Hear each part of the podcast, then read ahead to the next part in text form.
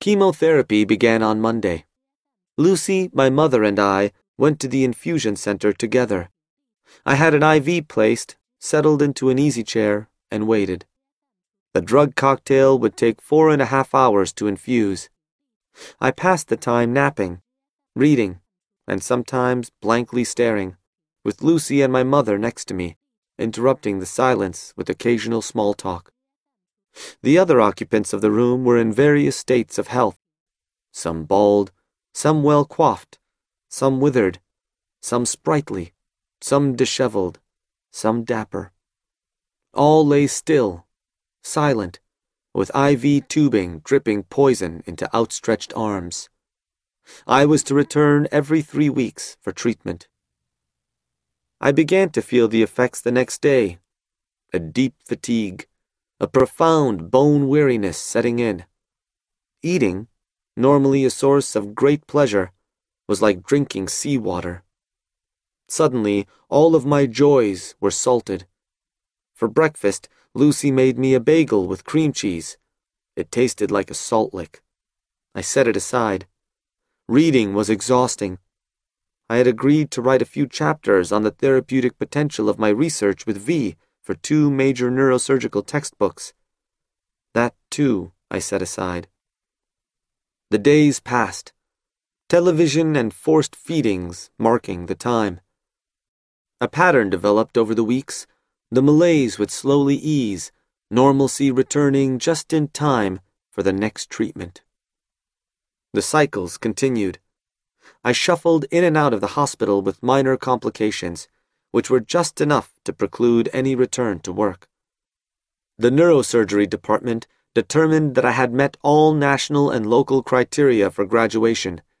The ceremony was scheduled for a Saturday, about two weeks before Lucy's due date. The day arrived.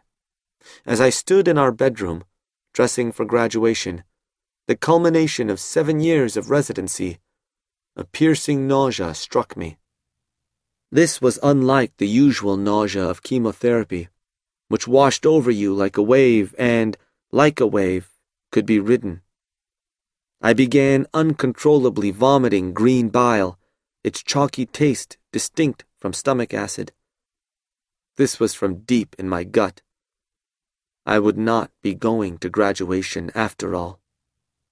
I needed IV fluids to avoid dehydration, so Lucy drove me to the emergency department and rehydration began. The vomiting gave way to diarrhea. The medical resident, Brad, and I chatted amicably, and I relayed my medical history, covering all my medications, and we ended up discussing advances in molecular therapies, especially Tarceva, which I was still taking. The medical plan was simple keep me hydrated with intravenous fluids until I could drink enough by mouth. That evening, I was admitted to a hospital room. But when the nurse reviewed my medication list, I noticed Tarceva was not on it. I asked her to call the resident to correct the oversight. These things happen.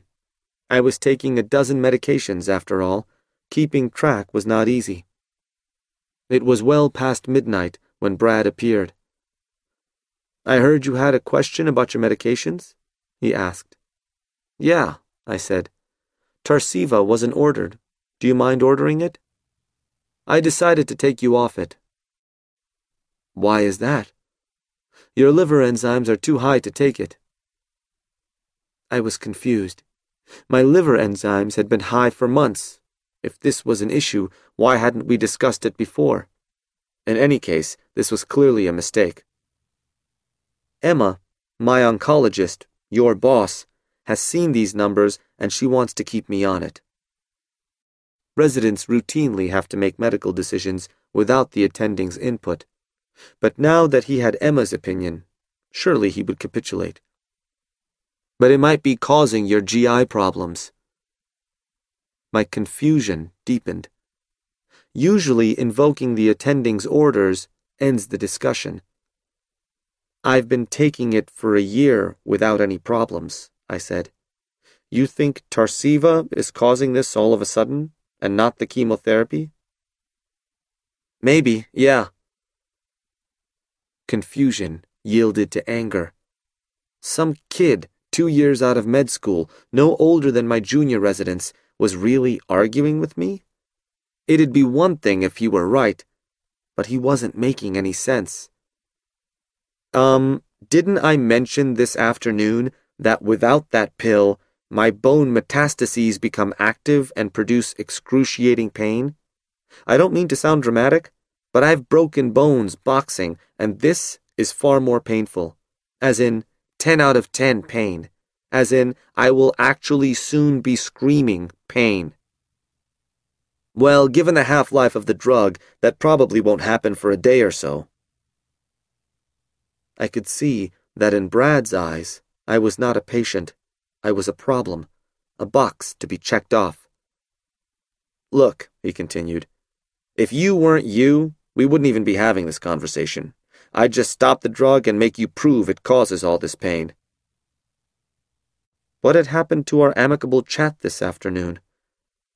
I thought back to med school when a patient had told me that she always wore her most expensive socks to the doctor's office, so that when she was in a patient's gown and shoeless, the doctor would see the socks and know she was a person of substance to be treated with respect. Ah, there's the problem. I was wearing hospital issue socks, which I had been stealing for years. Anyway, Tarceva is a special drug, and it requires a fellow or attending to sign off on it. Do you really want me to wake someone up for this? Can't it wait till morning? And there it was. Meeting his obligation to me meant adding one more thing to his to-do list. An embarrassing phone call with his boss revealing his error. He was working the night shift. Residency education regulations had forced most programs to adopt shift work. And along with shift work comes a kind of shiftiness, a subtle undercutting of responsibility. If he could just push it off for a few more hours, I would become somebody else's problem. I usually take it at 5 a.m., I said, and you know as well as I do that waiting till morning means letting someone deal with it after morning rounds, which will be more like the afternoon. Right? Okay, fine, he said, and left the room. When morning arrived, I discovered that he had not ordered the medication. Emma dropped in to say hello and told me she would sort out the Tarceva order. She wished me a speedy recovery and apologized for the fact that she was heading out of town for a week. Over the course of the day, I began to deteriorate, my diarrhea rapidly worsening. I was being rehydrated, but not quickly enough. My kidneys began to fail. My mouth became so dry I could not speak or swallow. At the next lab check, my serum sodium had reached a near fatal level. I was transferred to the ICU. Part of my soft palate and pharynx died from dehydration and peeled out of my mouth. I was in pain, floating through varying levels of consciousness, while a pantheon of specialists was brought together to help. Medical intensivists, nephrologists, gastroenterologists, endocrinologists, infectious disease specialists, neurosurgeons, general oncologists, thoracic oncologists, otolaryngologists. Lucy, 38 weeks pregnant, stayed with me by day and secretly moved into my old call room, steps from the ICU, so she could check on me at night. She and my father also lent their voices. During lucid moments, I was acutely aware that with this many voices, cacophony results. In medicine, this is known as the Wykos problem. Who is the captain of the ship? The nephrologists disagreed with the ICU doctors, who disagreed with the endocrinologists, who disagreed with the oncologists, who disagreed with the gastroenterologists. I felt the responsibility of my care. During bouts of consciousness, I typed out the sequential details of my current illness and, with Lucy's help, tried to corral all the doctors to keep the facts and interpretations straight. Later, while half asleep, I could dimly hear my father and Lucy discussing my condition with each team of doctors. We suspected that the main plan should just be to treat me with fluids until the effects of the chemotherapy wore off. But each group of specialists had to allow for more esoteric possibilities and advocate tests and treatments for them, some of which seemed unnecessary and ill advised. Samples were taken, scans were ordered, medications were given. I began losing track of events and time. I requested that these plans be explained to me, but sentences would become slippery, voices would dampen and muffle, and darkness would descend in the midst of doctor speeches as I wobbled in and out of coherence.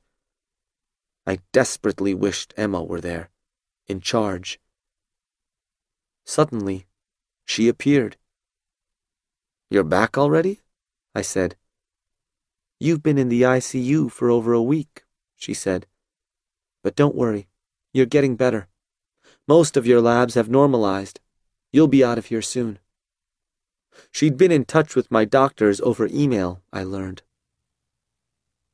You know how you offered to just be the doctor and I could just be the patient? I asked. I think that's maybe a good idea. I've been reading science and literature trying to find the right perspective, but I haven't found it. I'm not sure that's something you can find by reading about it, she replied.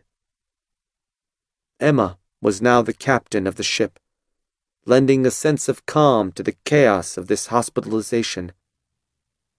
T.S. Eliot sprang to mind. Damyata. The boat responded gaily to the hand expert with sail and oar. The sea was calm. Your heart would have responded gaily when invited, beating obedient to controlling hands. I leaned back in my hospital bed and closed my eyes. As the darkness of delirium descended again, I finally relaxed.